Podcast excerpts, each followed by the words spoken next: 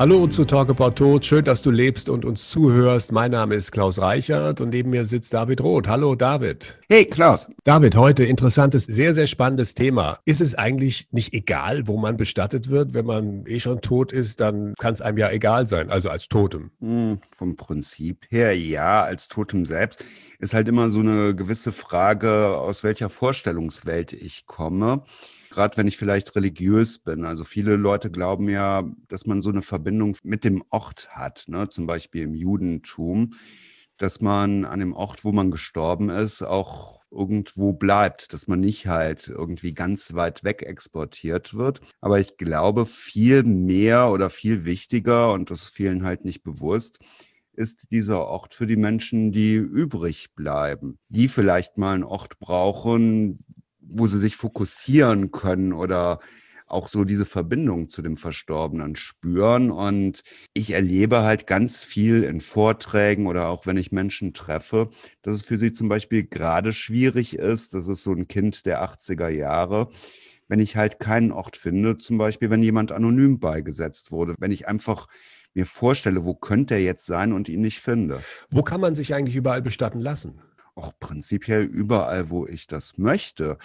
Diese Restriktionen aus der Vergangenheit, dass man zum Beispiel auf einem kirchlichen Friedhof nur beigesetzt werden durfte, wenn man Teil der Gemeinde ist, das hat sich heute durch den Wandel in der Bestattungskultur und durch die Mobilität, die wir haben, dass wir ja nicht mehr an dem Ort bleiben, wo meine Verstorbenen liegen. Das hat sich sehr verändert und prinzipiell kann ich mir das total aussuchen. Und wir raten auch Menschen, die zu uns zum Gespräch kommen, eigentlich dazu, dass sie sich vielleicht mal verschiedene Friedhöfe anschauen, wo sie sich wohlfühlen könnten. Muss es denn Nö. immer ein Friedhof sein? Also zum Beispiel, was mir jetzt noch einfällt, ist die Seebestattung. Das ziehen ja einige dann doch in Betracht, irgendwie sich im Meer versenken zu lassen. Das ist möglich. Gibt es noch irgendwas? Also man kann einmal alle Weltmeere wählen, man kann alle Länder wählen. Es ist nicht verboten, einen Verstorbenen mitzunehmen auf die ganze Welt an Orte, wo ich gerne hingereist bin. Ich muss halt auch nicht die Nord- oder Ostsee wählen, sondern kann auch die Ägäis, das Mittelmeer oder rund um die Welt Kap Horn oder so wählen. Es gibt Weltraumbestattungen, im Elsass gibt es Luftbestattungen, garantiert auch an anderen Stellen, wo ich dann über einem Gebiet quasi verstreut werde. Oder es gibt natürlich auch ganz andere Wege, dass ich einen Verstorbenen zu Hause halten kann. Zum Beispiel in Nordrhein-Westfalen, wenn ich mich vorher darum kümmere, ist es nicht verboten, jemanden zu Hause beizusetzen. Und es gibt ja noch sowas wie Diamanten ohne nach Hause, dass man die Asche in einen Rahmen tut oder tausend weitere Möglichkeiten. Das kann ich mir eigentlich relativ frei aussuchen. Ich muss natürlich nur so ein bisschen schauen. Hier in Deutschland haben wir diesen Bestattungszwang, der manche Wege etwas schwieriger macht. Ich wollte gerade nochmal nachfragen, also was wird du gerade aufgezählt hast, das gilt doch nur für Urnen oder kann ich tatsächlich auch einen Toten äh, um die Welt fliegen lassen, um ihn dann irgendwie am Horn im Meer beizusetzen, als Leiche? Vom Prinzip her sollte das machbar sein. Wir betreuen ja auch Familien, die aus ganz fernen Ländern gekommen sind und wo die Heimat für sie die Türkei ist oder Kambodscha oder Kenia oder ähnliches, wo Menschen einen weiten Weg gekommen sind und wo in diesem Moment des Todes, man benutzt ja auch immer eigentlich diese Metapher, dass jemand nach Hause geht, denen es ganz wichtig ist, aus den unterschiedlichsten Gründen, zum Beispiel weil ein Grab dort auf ewig besteht, wieder nach Hause zu bringen, in diese Heimaterde. Oder zum Beispiel bei Juden in Amerika ist es total üblich, dass die ein Stück Heimaterde oder im übertragenen Sinne Heimaterde von den Hügeln Jerusalems beigelegt bekommen oder wenn jemand aus Ostpreußen oder Schlesien kommt. Ne?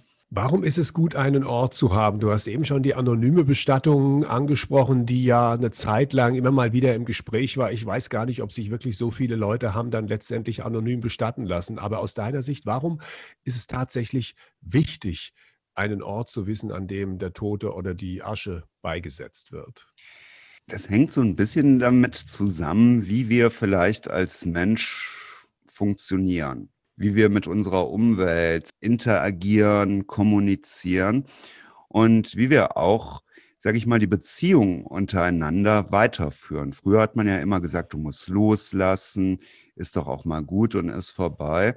Und seit einigen Jahrzehnten mittlerweile wissen wir eigentlich, es geht ja darum, wie ich mit dieser Erinnerung umgehe, mit meiner eigenen Identität und dem, was mich verbindet, dass es ja total illusorisch ist, dass nur weil jemand tot ist, der auf einmal weg ist und alles, was ich von dem weiß und mit dem erlebt habe. Sondern diese Erinnerung, die geht mit mir weiter und mit der muss ich umgehen lernen. Leute kommen auch durchaus gut damit klar, dass sie zu Hause vielleicht ein Bild stehen haben oder irgendwas anderes, was sie da verbindet. Aber wo es schon mal einfacher ist, wenn ich halt einen Ort habe, wo ich hingehen kann, wenn ich das Bedürfnis habe, aber nicht die Verpflichtung habe. Es geht um einen Erinnerungsort. Ein Erinnerungsort oder wo ich jemanden im wahrsten Sinne des Wortes verorte, wo ich weiß, dass der ist. So vielleicht wie wenn ich das erste Mal von zu Hause wegziehe. Ich weiß, ich kann nach Hause zurückkommen, wenn irgendein Problem ist. Ne? Ich brauche halt dann manchmal auch so ein bisschen diese Zwiesprache, wenn ich in einer neuen, kniffligen, mir unvertrauten Situation bin. Irgendwas passiert auf der Arbeit, in meiner Beziehung oder ähnliches wo ich dann vielleicht mir so den Rat der Eltern, der Großeltern erhoffe, und ich mir vorstellen kann, was hätte der zu so etwas gesagt? Nach dem Motto, Kind, du schaffst das schon oder schlaf doch noch mal eine Nacht drüber oder so etwas. Und wo ich mir vorstellen kann, dass der ist. Das ist wichtig. Ist jetzt für mich zum Beispiel schon irgendwo das Bild bei uns in der Eingangshalle, wo ich meinen Vater öfters wahrnehme und ein sehr für mich ambivalentes Bild steht, aus dem ich unterschiedliche Emotionen wahrnehmen kann, dass ich ihn da mal als traurig oder gnadderig oder fröhlich erlebe und was mir so eine gewisse Reflexion auch gibt, ob mein Verhalten normal ist, das, was ich da erlebe und ähnliches. Und das braucht man ab und zu meiner Ansicht. Ich bin ja immer dafür, auch ganz praktische Dinge mal zu klären hier in diesem Podcast. In der Folge heute können wir über den Friedhofszwang und die Friedhofsgesetze an der Stelle mal kurz reden, ohne jetzt da groß auszuschweifen. Gibt es hier noch eine Pflicht, tatsächlich einen Toten auf einem Friedhof zu beerdigen? Bei Leichen ist es so, aber bei Urnen zum Beispiel nicht mehr. Erklär es doch mal, wie es genau ist. Jein, also der Bestattungszwang besteht so oder so, egal ob Leiche oder Urne. Aber ich habe halt die Möglichkeiten bei einer Urne relativ einfach aus diesem Bestattungszwang rauszukommen, weil nicht geregelt ist, ähm, dass jemand nicht zum Beispiel im Ausland beigesetzt werden dürfte. Und so finde ich ganz einfache Wege, dass ich an diese Urne rankomme und dann versuchen könnte in Eigenverantwortung, wo kein Kläger, da kein Richter, selber diese Urne wieder mitzunehmen. Bei uns ganz einfach, Belgien oder Holland nebenan. Wie gesagt, in keinem anderen Land der Welt ist das eigentlich so krass geregelt wie bei uns. Und auf der anderen Seite, es gibt auch halt Wege vorab darum, so wie du gerade gefragt hattest, prinzipiell ist es nicht ausgeschlossen, dass ich jemanden auch als Leichnam, als Erdbestattung, wenn ich die Möglichkeiten eines eigenen Grundstücks habe und eine Langfristigkeit sicherstellen kann, zu Hause beizusetzen. Dass man dann einen Teil des Geländes, sage ich mal, so aussiedelt, dass sichergestellt ist, dass das kein Problem wird, wenn der wenn das Grundstückseigentümer wechselt. Also derjenige, der vielleicht schon mal irgendwo auf dem Land ein Haus gekauft hat und dann den Garten gestaltet hat, hat da ja zum Beispiel schon mal vielleicht eine ganze Menge Knochen von Haustieren gefunden oder so, die eine Familie dabei gesetzt hat. Ne? Und wenn ich da sicherstelle, dass diese Grabstelle langfristig so bleibt und man auch weiß, was da geschehen ist, ist das vom Prinzip her möglich. Wie lange bleiben denn Gräber im Schnitt bei uns bestehen? Also mal mindestens 20, 25 Jahre. Das hängt aber halt mit der Bodenbeschaffenheit zusammen. Wenn der Boden sehr lehmig ist und ein Sarg da drin abgeschlossen ist, kann es auch sein, dass der Sarg und der Leichnam da drin nicht wirklich vergehen. Wir haben ja auch schon mal darüber gesprochen, was geschieht eigentlich mit dem Leichnam. Und Ziel ist es ja, dass alles wieder vergeht, ins Erdreich übergeht. Ne? Wenn ich einen schlechten Boden habe, können 40 Jahre nicht genug sein. Ne? Das merken manche Friedhöfe aus. Also man hat ja für Friedhöfe traditionell versucht, nicht das Land zu nehmen, das sehr geeignet war, zum Beispiel für Ackerbau oder so, ne? sondern die schlechten Stücke. Ne? Nun ist es ja so, bei unseren Gärten der Bestattung, die zum Bestattungshaus Pützroth ja dazugehören, da laufen jetzt auch die ersten Gräber aus. Das heißt, wie lange liegen da die Urnen in der Erde? Also 15 Jahre, wobei bei diesen Urnen ist das Besondere ja, die sollen vergänglich sein. aus biologisch abbaubarem Material. Das kann dieses Granulat sein, aus dem industriell Urnen gefertigt werden. Das kann Holz, Stoff, Papier oder alles sein, was irgendwann verrotten kann und ermöglicht, dass diese Asche wieder Teil des Erdreiches wird.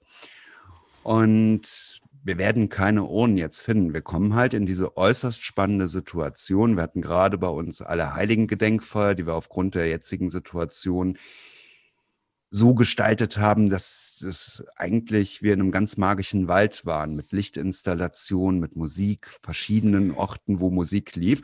Und ähm, wo natürlich auch ich mit Menschen ins Gespräch kam, die vielleicht meinten, dass sie das letzte Mal kommen. Dann kommen wir zu diesem Punkt, wo ist jemand, wo wir einfach ganz klar gesagt haben, man ist hier so oft und so lange, wie man mag, willkommen, gerade wenn man das Gefühl hat, dass mit einem Baum oder einer Installation eine Verbindung ist. Aber wo auch Menschen gesagt haben, dann nehme ich den Stein mit und gut ist. Oder ich brauche diesen Ort vielleicht noch ein bisschen länger.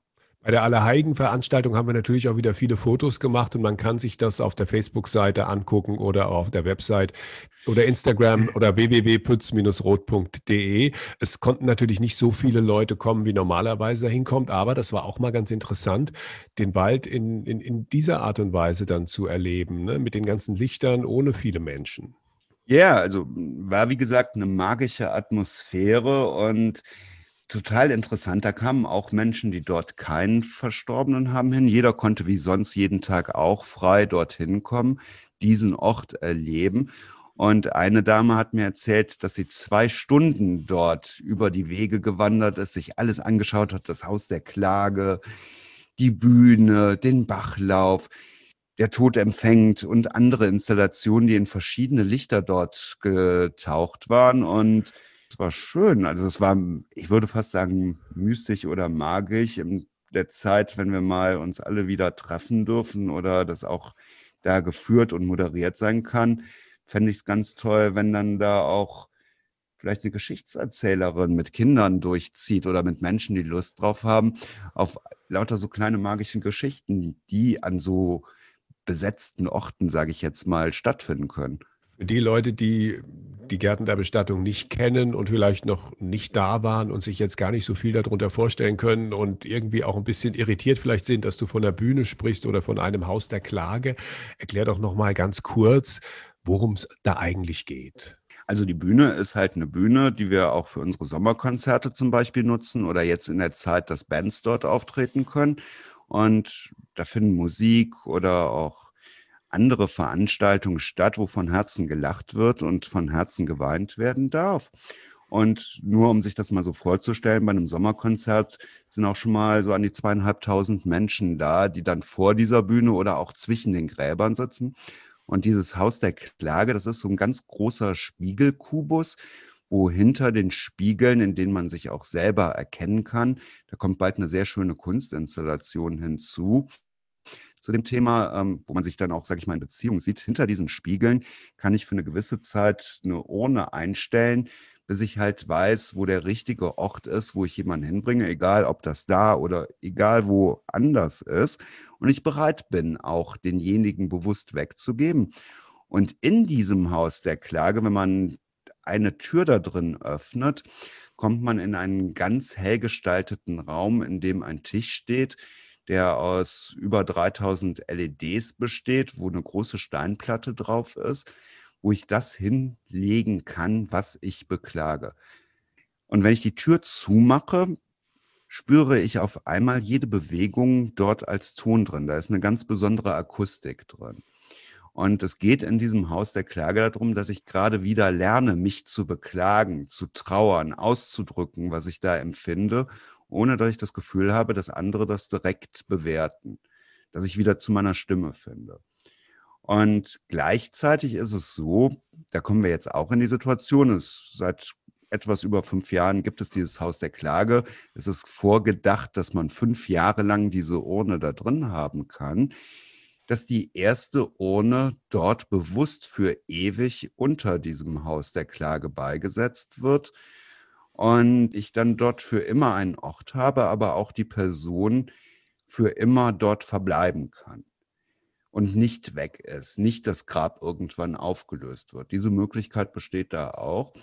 Und ja, das ist, wie soll ich sagen, ähm, ein andersartiger Gedanke irgendwo, auch wie ich damit umgehen kann. Ein ganz besonderer Ort. Nun muss man sich nicht auf den Gärten der Bestattung bestatten lassen, sondern Nö.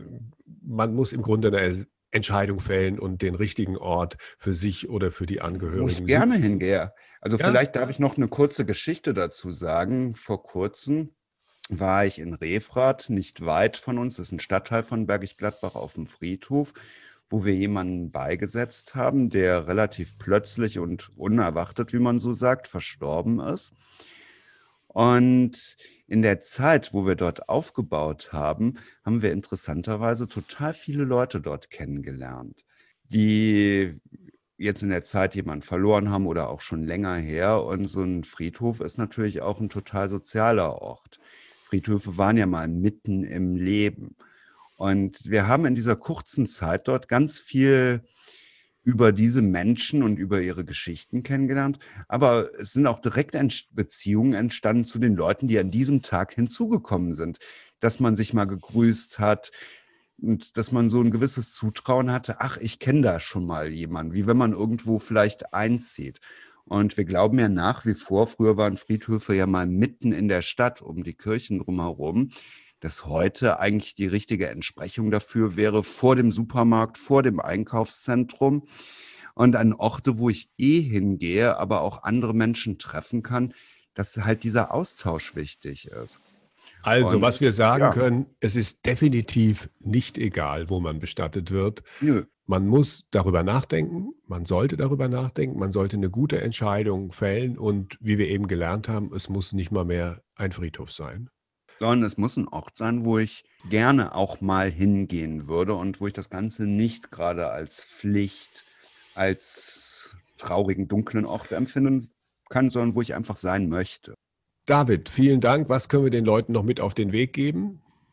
Schön am Leben bleiben, gerne leben und keine Angst vor Tod und Trauer, sondern vielleicht auch ein bisschen Genuss und Freude daran, an dem, was gewesen ist und sein wird. Also schön am Leben bleiben und bis bald. Weitere Informationen, auch Bilder von den Gärten der Bestattung findet ihr unter www.pütz-rot.de und wir wünschen eine schöne Zeit und bis bald.